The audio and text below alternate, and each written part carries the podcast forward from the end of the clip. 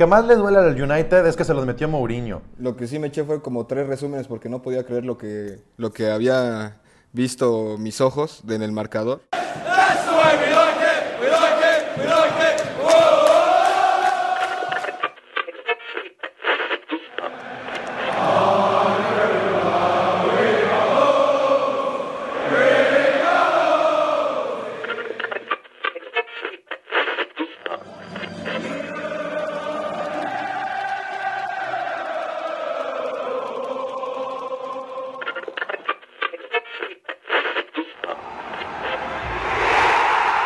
Grada Inglesa.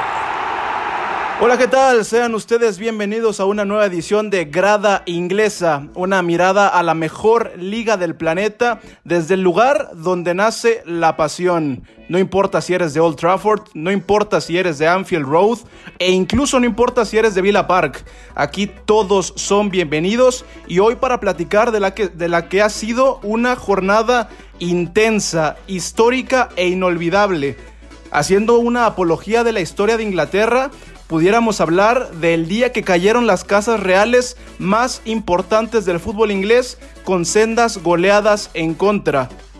Y siguiendo la tendencia de los estadios alrededor del mundo, que ya todos sabemos que ya de a poco están abriendo sus puertas, hoy nuestra grada abre las suyas, hoy tenemos casa llena, tenemos a la gente que normalmente está en este podcast, pero también tenemos varios invitados muy interesantes, muy importantes, para hablar de lo que pasó ayer con los dos grandes de Inglaterra. Y primero voy a empezar con un fan red de Hueso Colorado, eh, emprendedor, comunicador, el buen Pablo González. Pablo, bienvenido a Grada Inglesa.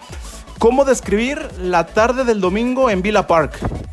Ay, Jera, este, me hubiera gustado primero que me hubieran invitado en, eh, cuando nos coronamos, cuando ganamos la Champions, cuando no sé, no, no, sé por qué, este, pero bueno, me da, me da gusto que sea noticia que le metan siete goles a Liverpool porque quiere decir que es una sorpresa, algo que no, no, sorprendía hace algunos años. Entonces, este, ¿cómo lo viví? Mira, no te puedo decir que es la peor derrota por el rival.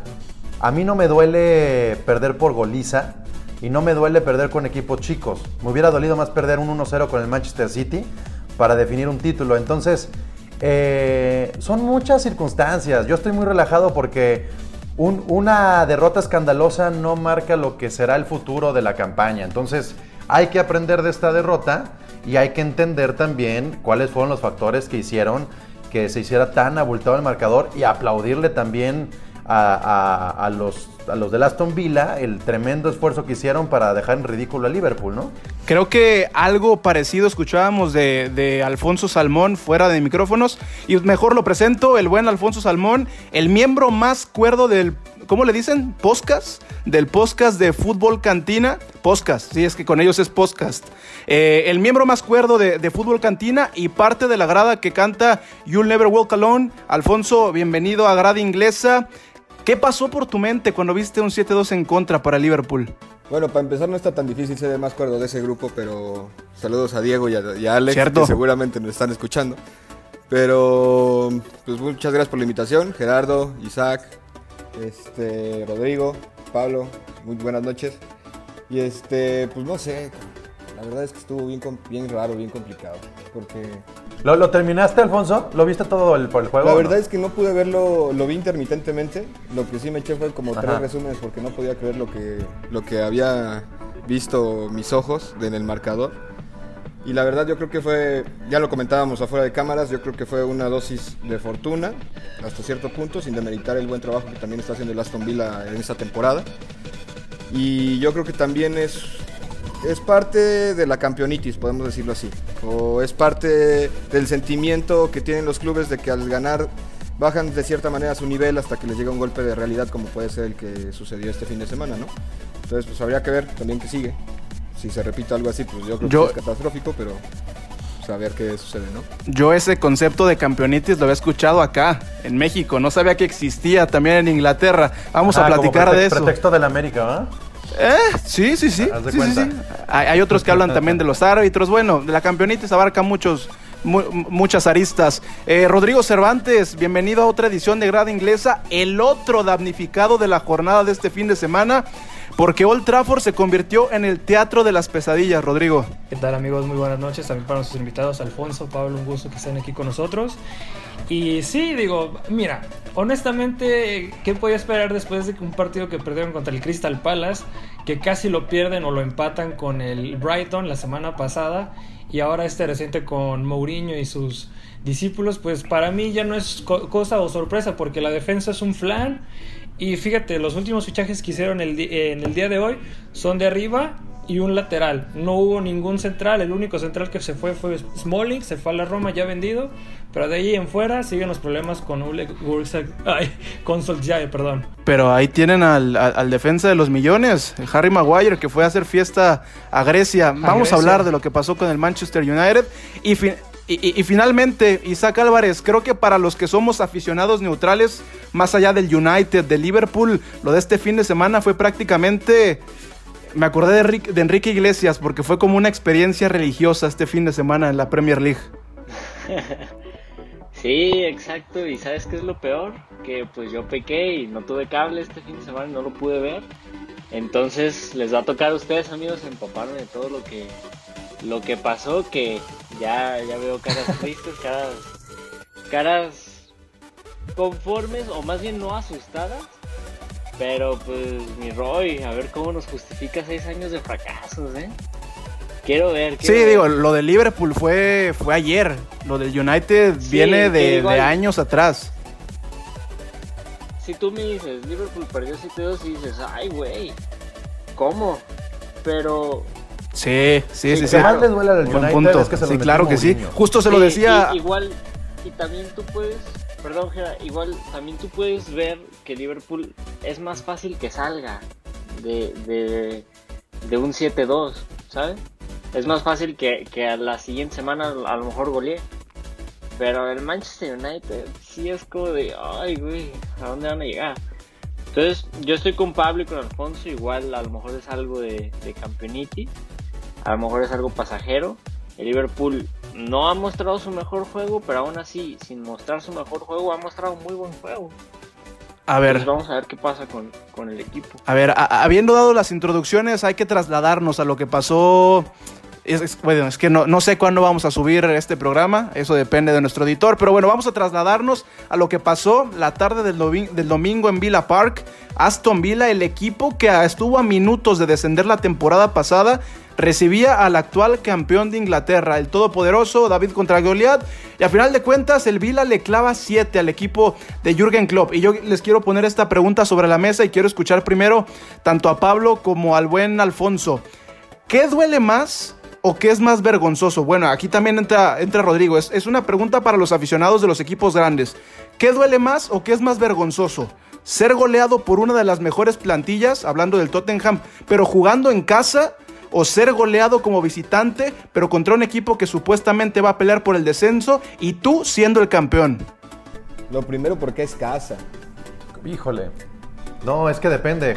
Yo, yo creo que depende, ¿no? O sea, no, no podemos hablar solamente del total de los goles de un juego. Tenemos que hablar de cuándo se dan estas circunstancias. Yo insisto, la Premier League eh, para mí es una liga que no importa si estás jugando contra el que está en el descenso o el que está en segundo lugar. La Premier League, en realidad, por más que hagan luego esta comparación de cuántos millones vale el plantel de Liverpool, cuántos millones vale este plantel, cuántas veces no hemos visto que hay equipos que descienden, que se desprenden de un montón de jugadores de muy alta calidad, o equipos que llegan a ser campeón, como el Leicester City, en su momento fue Leeds, en su momento fue el Blackburn Roberts, que, de no ser nada llegan y son campeones. La verdad es que en la Premier League, por más abajo que te vayas de la tabla, hay calidad de juego. Lo que pasa es que cuando te meten un gol tempranero, como es el que se le metió a Liverpool, y luego te meten dos, y luego te meten tres, lo que tú buscas siempre es salvar tu nombre. Y entonces siempre estás yendo hacia el frente con la posibilidad de que te metan más goles. Eso es lo que pasó, le, pasó a Liverpool, que nunca estuvieron cuidándose eh, de, de, no recibir más, porque lo que querían era irse 6-4 si quieres, o 6-5, aunque se fuera el, partido que no fuera eh, el orgullo el que, el que se desapareciera. Y además arrancaste, arrancaste la temporada con bajas muy importantes, o sea, lo que fue la baja de Allison, que es el mejor portero del mundo, lo que es Sadio Mané, que es el mejor delantero de la Premier League, sin tu capitán.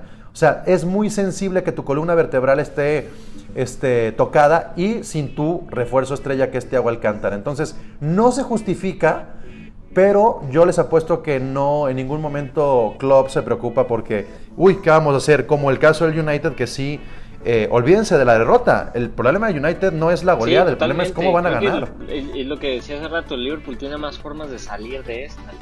Que tal cual no es, no es un bache, es un tope, nada más. Fue un pequeño Es obstáculo un que se tope altito. Sí, exacto. Y, y creo que en cuanto regrese Thiago Alcántara, para mí es la, piedra angular de todo este toda esta nueva temporada o debería de ser la piedra angular de esta nueva temporada. Cuando regrese el juego de Liverpool va a ser totalmente distinto y va a ser mejor. Es muy importante lo que dice Pablo cómo cómo se va a ver el Manchester o qué va a hacer el Manchester para ganar. Y si hacemos una comparación de los dos mejores equipos o los equipos históricos de Inglaterra, sobra, sobra hacer esa comparación. Yo, yo no sé por qué no metimos en la fórmula el fin de semana lo que pasó también con el City, este, la goleada que recibió hace algunos días, ¿eh? Es Sí, igual sí, de sí, pero creo que, híjole, ta- también quiero escuchar a, a- a- a Salmón, porque creo que eso que mencionabas tú de, de las bajas, yo también creo que es, es una según muy importante, pero también, y, y quiero escuchar a, insisto, a, a Alfonso, creo que aún así poniendo eh, a- al equipo que en su mitad fue suplente ayer de Liverpool jugando contra el Aston Villa, más allá de que está jugando bien el, el equipo de, de Birmingham, yo creo que no era para que ni siquiera para que lo perdiera el No, Liverpool. pues, bueno, voy a intentar ser breve porque tengo ahí un par de comentarios, pero yo sí creo que sí impactaron las bajas, pero no te pueden impactar así. O sea, sí se nota una diferencia cuando juega Henderson y cuando no juega Henderson en el Liverpool, pero Navi Keita no es un desconocido tampoco. Este, por ejemplo, también faltó Mané, pero también tienes a Diego. Por, algo tienes una ventana de fichaje y por algo ha, ha sido reconocido el Liverpool por fichar también. Tenías a Diego Jota, que no pesó tampoco y que fue sorpresivo también. Y este. Y por ejemplo, ayer algo que me sorprendió mucho ahí, checando estadísticas y todo, es que los peores.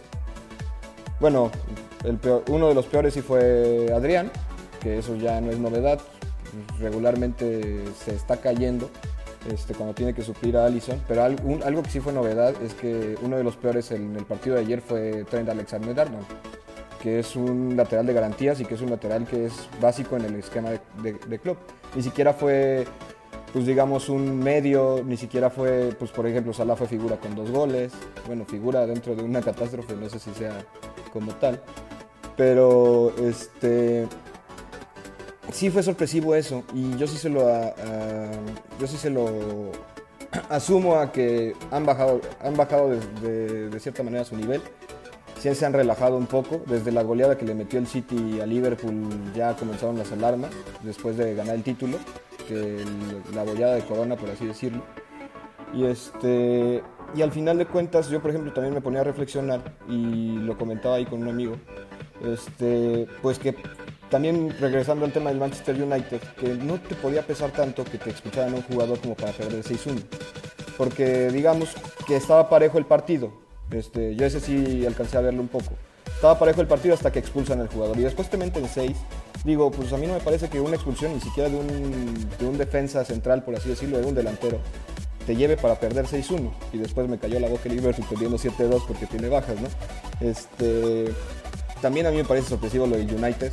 Siendo sinceros, para mí fue el, el equipo que mejor cerró la temporada pasada.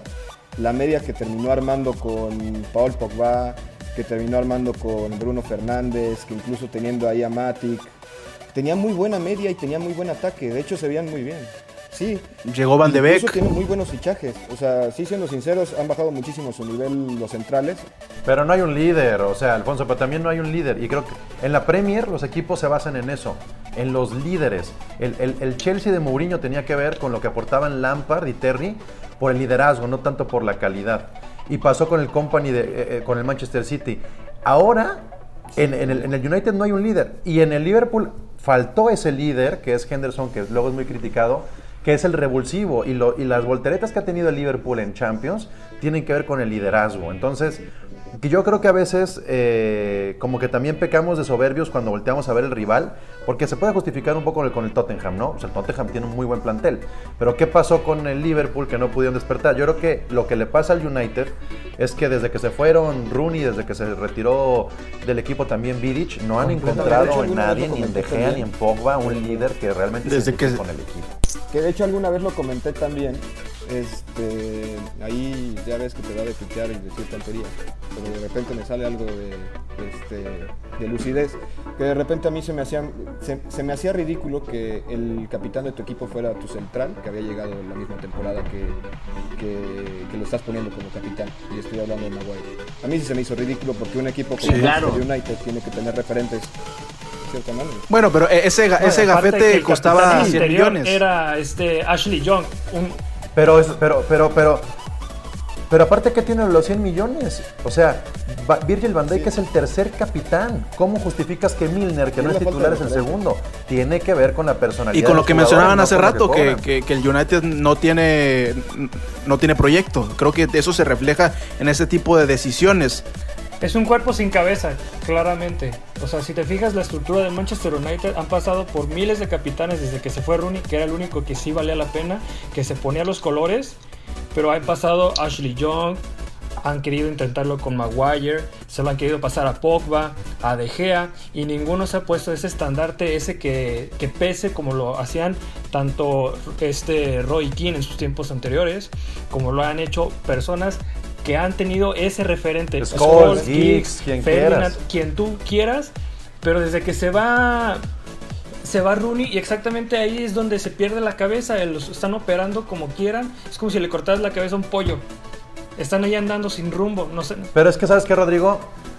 Al United lo rebasaron las nuevas administraciones de la Premier League. El problema del United es que era el equipo al que todos querían fichar y ahora es el equipo al No que quieren- les da igual No, fichar y o no. aparte porque- el problema porque- principal porque- también por los dueños de otros equipos. Exactamente. los son- aquí el problema son la familia de los Glazer. Que al momento de que se tomaron operaciones del 2005, la gente no los ha querido.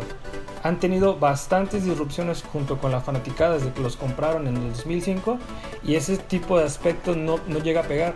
Vemos casos de los jeques o de grupos muy, muy, muy pesados como son los rusos, como lo vemos con el Chelsea, como lo vimos con Mónaco, donde están inyectando dinero, donde sí resuelven diferentes este, casos, pero aquí con el Manchester es como de, "Mm, vamos a gastar millonadas, que vengan quien quiera y si no, pues que se vaya. pero es que Ahí vemos muchos casos. Ganan más de lo que gastan. Ganan más de lo que gastan. Sí, también la diferencia entre los dueños del Manchester United y los, los jeques es que los jeques sí se asesoran. Sí buscan directores deportivos que sepan de fútbol o buscan tener presidentes que sepan de fútbol. Y en Manchester creo que tuvieron un presidente deportivo que sabía de fútbol americano. Sí, por- por- Hace- porque tienen inversiones poco, en, en NFL también. Que fichaba sabiendo de fútbol americano. Sí, exacto, son, también son dueños de, de, un Tampa equipo Bay. NFL, no, no recuerdo cuál, de Tampa Bay. Pero, Entonces, pero fíjate, Isaac, eso se justificaría si, si no tuvieran alguien que sepa de fútbol dentro del equipo. Y pasó Mourinho por el Manchester United. No hay nadie más exigente como manager que se meta en la estructura que el mismo Mourinho. Y Sir Alex Ferguson sigue Sí. siendo una persona cercana a la institución. Yo insisto que lo que falla es que los jugadores ya no quieren ir al Manchester como se quería ir antes. Tú vete por el lado de la faramaya. ¿Dónde quieres vivir? ¿En Londres o en Manchester? ¿En Madrid o en Manchester? ¿En Barcelona o en Manchester? ¿En, en, en Múnich o en Manchester? Manchester no te ofrece nada como ciudad.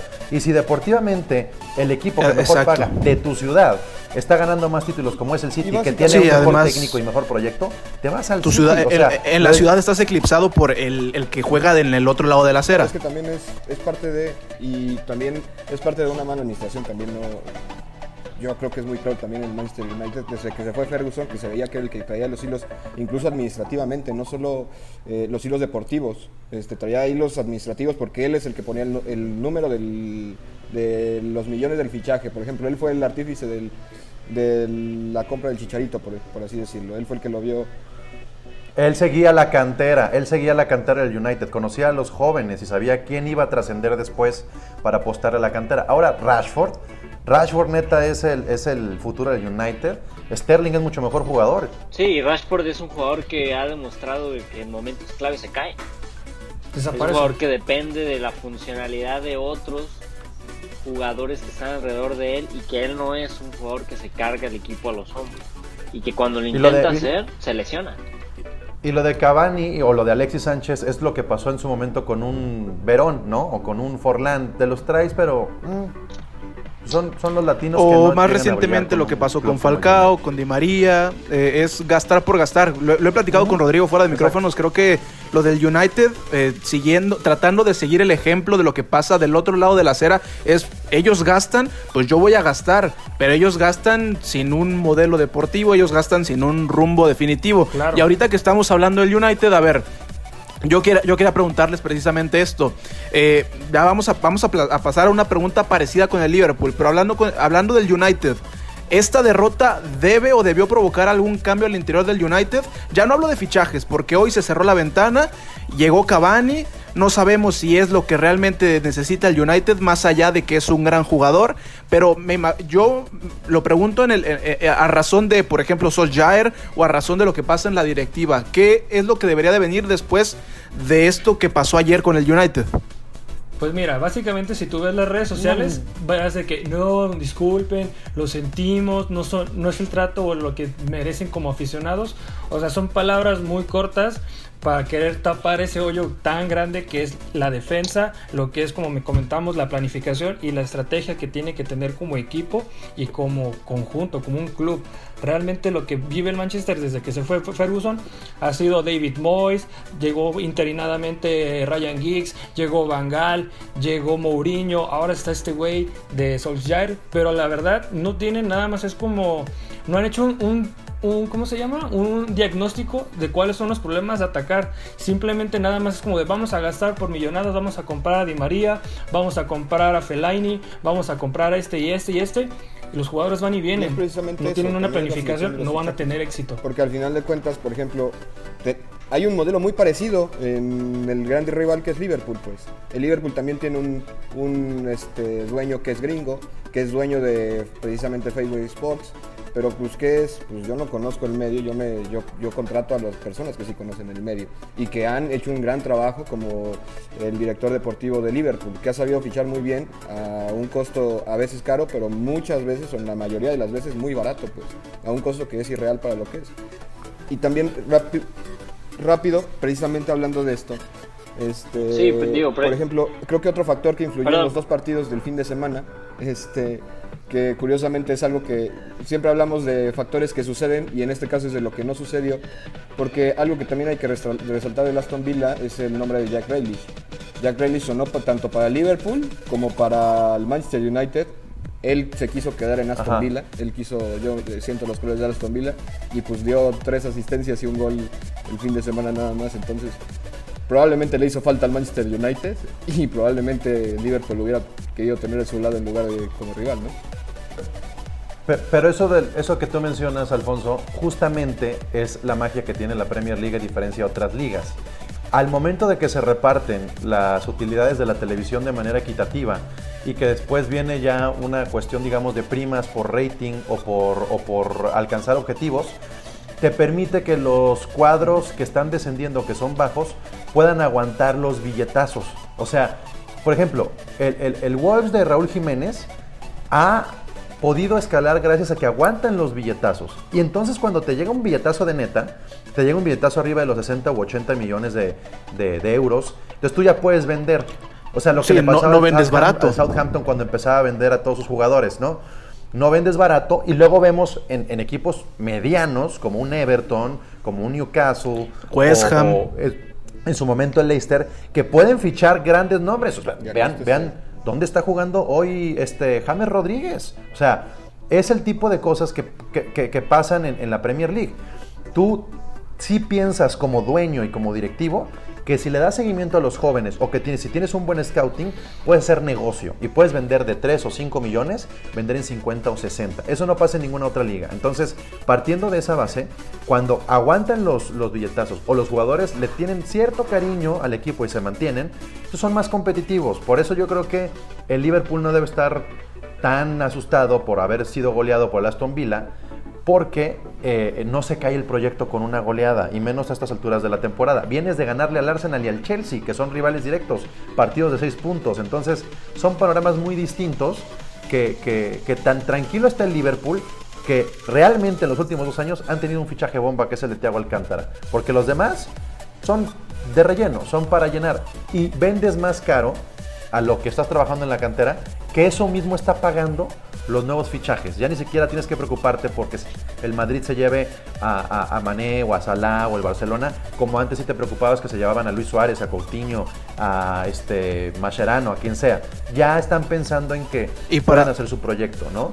Y, para complementar eso, también Ajá. creo que ahora que pones en perspectiva esto de, de- de que Liverpool no, no tiene que asustarse tanto por perderlo con el, con el Aston Villa, porque justo e- ese creo que es un punto muy importante.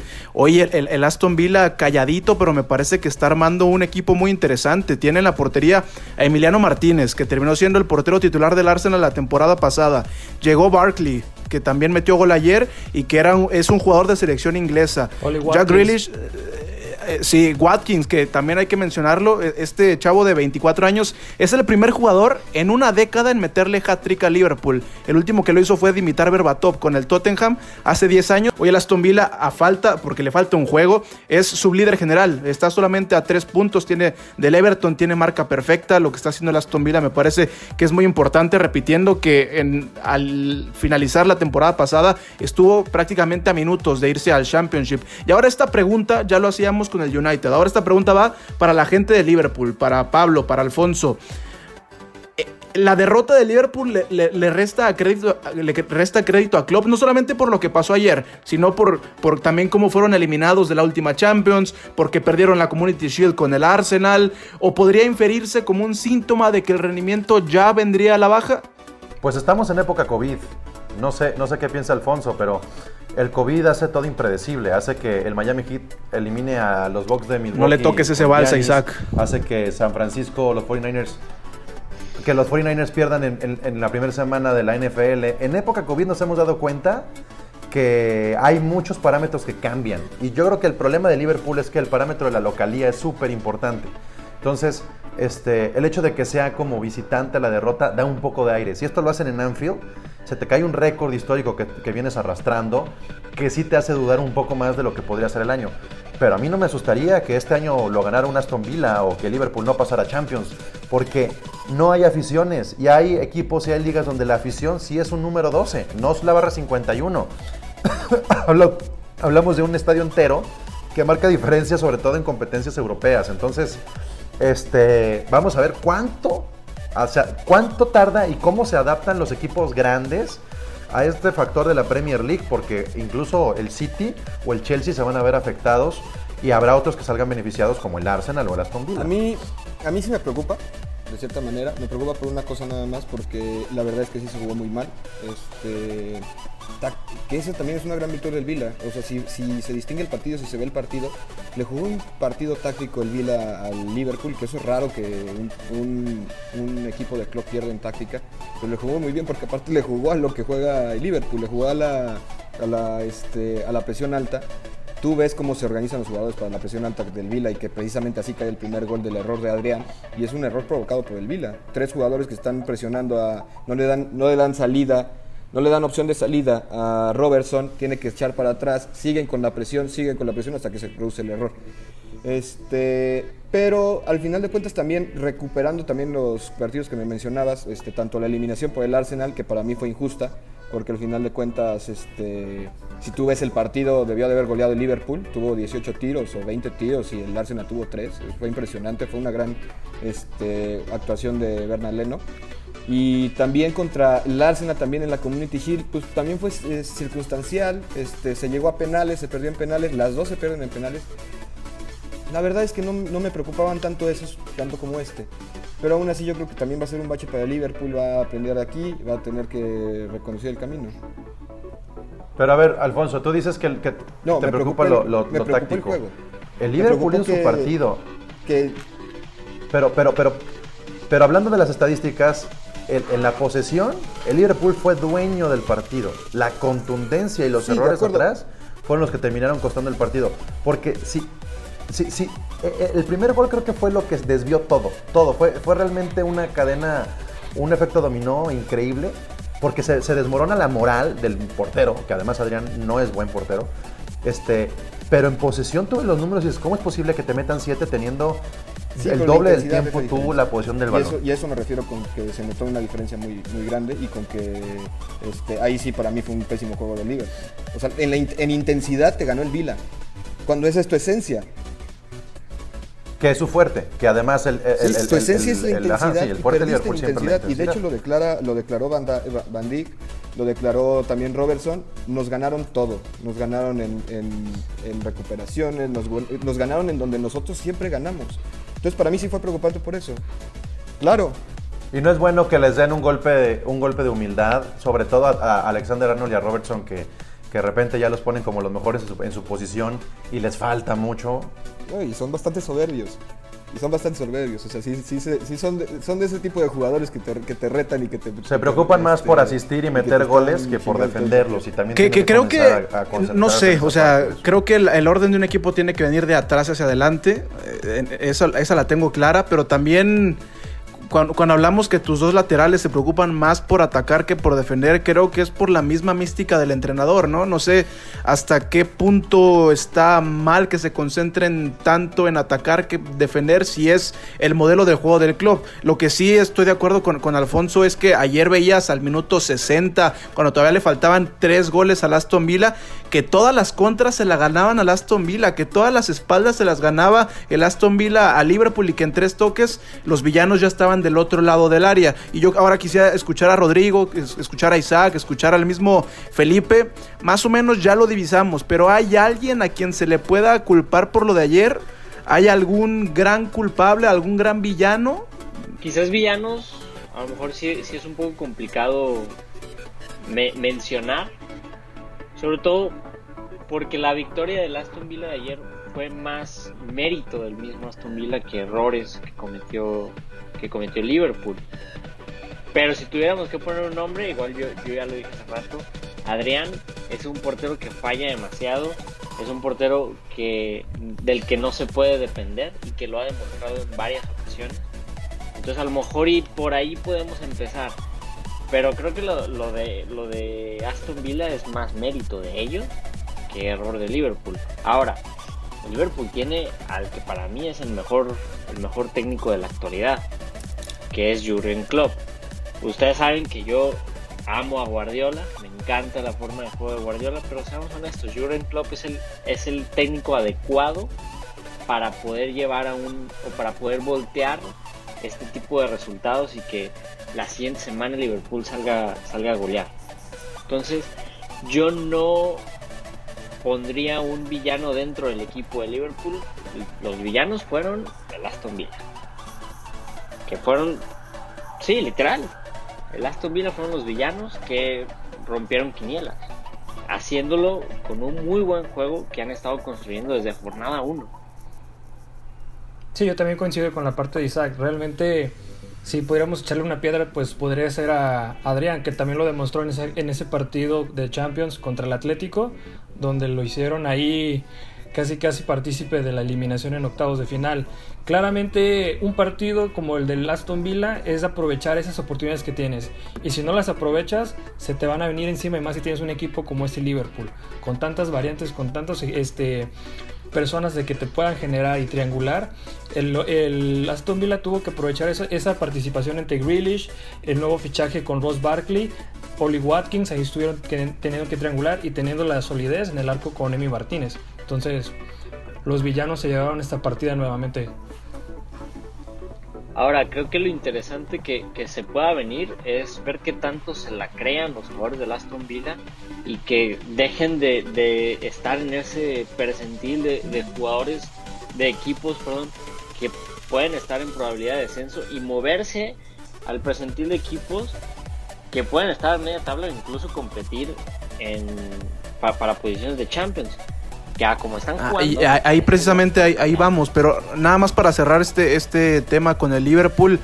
Todos están hablando de Adrián y Adrián se lo van a tener que comer por lo menos otro mes más porque ayer lo dijo Jürgen Klopp, que no van a poder contar con Alison Becker por lo menos el siguiente mes empezando por el derby de Merseyside que se va a jugar en dos semanas cuando haya terminado la fecha FIFA. El Liverpool y yo me estoy saboreando ese juego. El Liverpool va a visitar al Everton como vigente campeón, visitando al vigente líder general de la competencia, en lo que creo, a reserva de lo que me digan ustedes, creo que es el derby de Merseyside más parejo en no sé en cuántos años. Y aún así es disparejo. El que más expectativa genera en años. Eh. A lo mejor y. Sí, a, lo mejor y sigue siendo disparejo porque no creo que el Everton le llegue a calidad a lo que pueda generar el Liverpool en un día bueno. Pero sí es el que más expectativa. Pero a ver, ¿por, qué, lo, por qué lo ven disparejo? Es más, vamos línea por línea. En la dirección técnica tenemos a dos técnicos de primer nivel. En la portería tenemos un seleccionado inglés y tenemos un seleccionado brasileño. En los dos, quizá creo que en la defensa, creo que es la diferencia más grande que existe entre los dos. Ahí sí creo que hay diferencia entre el Liverpool y el Everton. En el medio campo tienen grandes jugadores los dos. Tienen dos fichajes estelares como lo son Thiago Alcántara y del otro lado el colombiano James Rodríguez. Y en la delantera, el Everton trae al líder general hasta el momento. ¿Lo siguen viendo así de disparejo? Yo de entrada, yo de entrada no creo que, no creo que esté parejo el partido y tampoco culparía a Adrián. Hay que recordar que Adrián inició la temporada pasada como portero titular y salvó la portería invicta, o sea, sin perder.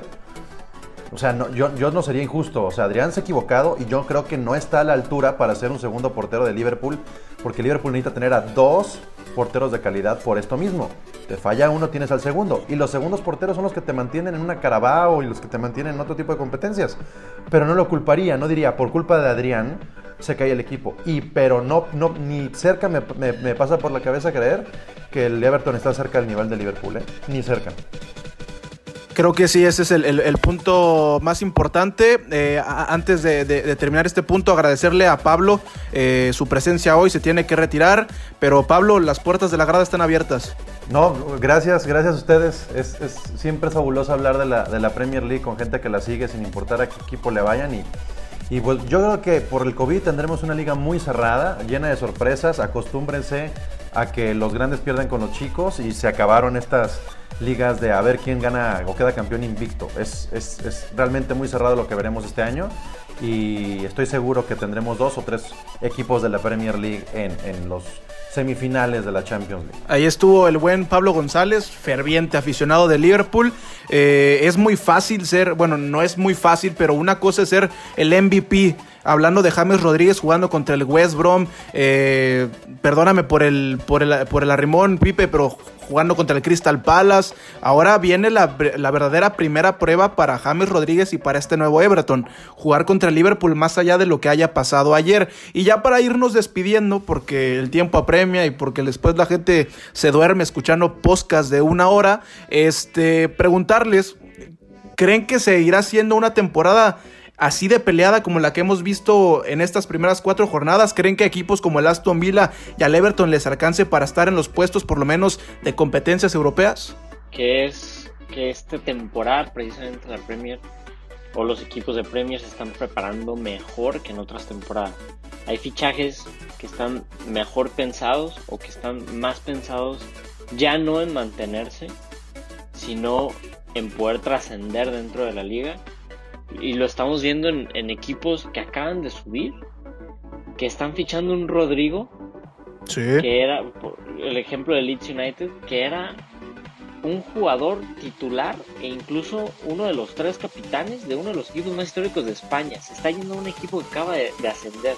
Eso te habla que la Premier en manera de organización, en forma de organización, esta temporada está yendo a niveles que ninguna otra liga, que ninguna otra liga los tiene.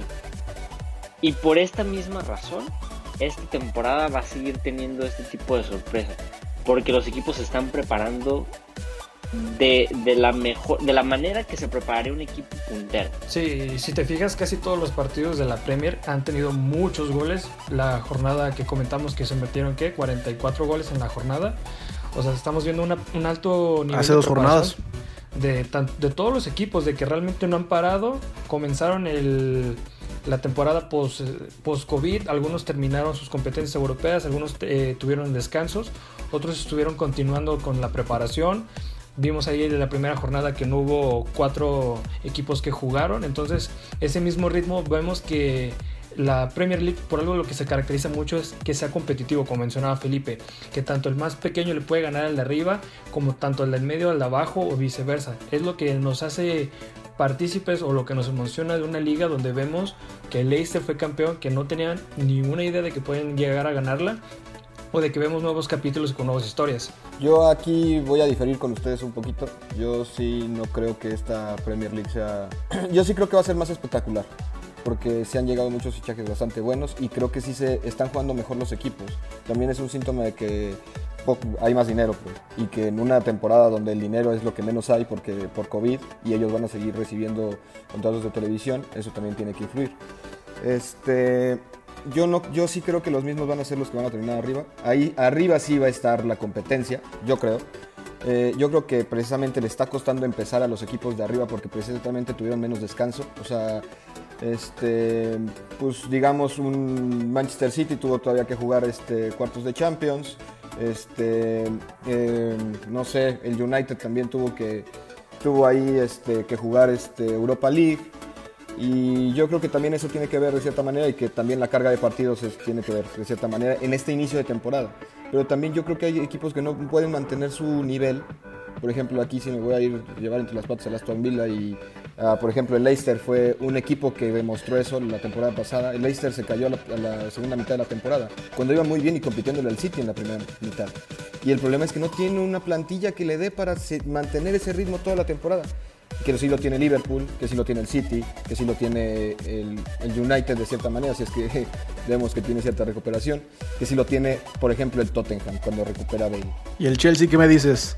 No sé si se va a romper esta temporada, lo que sí estoy viendo es que cada vez se están metiendo más equipos ahí, o sea, por ejemplo, yo sí veo a un Leeds yo sí veo a un Leeds que, se va a meter a competir Europa bien. No se va a meter una Champions, pero sí va a meterse a competir Europa bien por la mitad de tabla hacia arriba, como se metió el Sheffield United la semana como se metió el Sheffield United la temporada pasada, o como incluso ya lleva dos temporadas metiéndose los Wolves. Pero yo creo que los primeros cuatro van a quedar en los mismos de siempre. En un Manchester City, en un Liverpool, en un United, Tottenham, Chelsea. A ver quién se compite ahí y el otro va a quedar en Europa League. Que igual, yo, yo veo a Leeds, yo veo a Aston Villa con, con lo necesario para meterle ahí un sustito al Tottenham o al Manchester United de quedarse fuera del, Big Six. Concuerdo contigo, Alfonso. Puede ser que los, primeros cuatro lugares se, disputen entre. Bueno, vamos a poner los primeros tres lugares, porque el cuarto a lo mejor no tanto. Pero los primeros tres lugares van a estar entre Liverpool, City y Chelsea, que son los equipos que. que sí, sí, los que están ya en otro, en otro nivel. Pero los demás, un Tottenham, un Arsenal, un, United, de repente pueden recibir un sustito de un, de un Leicester, de, del Villa o del Leeds, como lo, lo habíamos dicho, de los mismos Wolves o del Everton que de ahí, ahí pueden tomar su lugar en el Big Six. Ahí va mi pregunta. Totalmente probable. Ahí va mi pregunta. Eh, porque justo el otro día, para que vean que en, en grada inglesa también escuchamos a otros podcasts, escuchaba al señor Salmón decir que, que en la liga inglesa siempre eran los, siempre eran los mismos equipos. Creo que hoy los únicos que comen en una mesa aparte bueno, hasta antes de que empezara la liga yo pensaba que eran el Liverpool y el City. Hoy al City no lo veo bien. Pero bueno, mantengamos esa mesa al City y al Liverpool. Y después yo no sé si el Arsenal es más hoy que el Everton. Y mira que yo soy del Arsenal, ¿eh? No sé si hoy el Arsenal es más equipo que el Everton. Eh, yo creo que el Tottenham también ya se, ya se metió en la pelea con el Chelsea para, para, para pelear el tercer puesto. No sé si el United sea mucho más equipo que el Leicester City. Entonces creo que hoy más que nunca sí podemos ver sorpresas por lo menos entre el último puesto de Champions y los puestos de Europa League. Esto es la Premier League, esto es la Premier League, por eso cuando me vienen y me, y me dicen, viste lo que pasó en la Serie A, viste lo que pasó en la Liga Española, el otro día me estaba aventando. Terminamos de ver el ciclón que fueron los juegos del United y del Liverpool. uno le cambia, ve el juego del Barcelona contra el Sevilla, son dos de los equipos fuertes y dices, "E- esto es otro fútbol, esto es otra liga, esto es otro nivel. Y bueno, esto es la Premier League. Eh, simplemente eh, para ir cerrando este capítulo, ahora sí, eh, Alfonso Salmón, gracias por tu tiempo, gracias por venir a Grada Inglesa y pronto nos estaremos viendo en, la, ¿cómo le dicen? La cantina, el pub, el bar. Fútbol cantina, pero rápido yo quiero nada más decir dos cosas. Ya les juro que es lo último que voy a decir. Lo primero es porque no opiné con lo de. Venga, venga. Yo nada más voy a resumir eso en una frasecita muy famosita de Vin Shankly, que es equipo eh, Liverpool. Liverpool tiene dos equipos grandes, el Liverpool y las reservas de Liverpool. Entonces para mí por eso no va a ser competitivo ese, ese clásico, ese derby. Y segunda cosa, pues hay reto ya en la mesa. Cuando quieran nos sentamos en fútbol cantina, una mesa de debate, análisis y chelas, por supuesto. Bueno, ya cambiamos a vino la última vez, pero los esperamos ahí también para analizar, debatir y platicar de lo que a todos nos gusta, el deporte más bonito del mundo. Así es, sí, sí, sí, la, ya aceptamos la propuesta, ya aceptamos el reto. Ahí hay que hablarlo con el otro dueño del changarro, el buen Alex. García. Pero sí, ahí estaremos para hablar precisamente de fútbol. Me gustó esa frase del señor Salmón y bueno, agradecerle el tiempo. Y bueno, hay, hay que despedirnos. Eh, Rodrigo Cervantes, agradecerte también hoy en Grada Inglesa. No, a ustedes amigos, agradecer a Alfonso, a Felipe por sus participaciones y comentarios en nuestro programa, de que es lo bonito, de que conoces las perspectivas de diferentes equipos, de diferentes formas, y que llegamos a compaginar, y eso es lo que nos emociona, y lo que compartimos, que es el fútbol. Al buen Isaac lo despido yo porque se le fue el internet, como a la gente de Liverpool y a la gente del United ayer después de los partidos. Y bueno, también agradecer al buen Pablo González. A nombre de toda la grada que estuvo hoy con nosotros y a nombre de todo el equipo de trabajo, yo soy Gerardo Guillén y esto fue Grada Inglesa.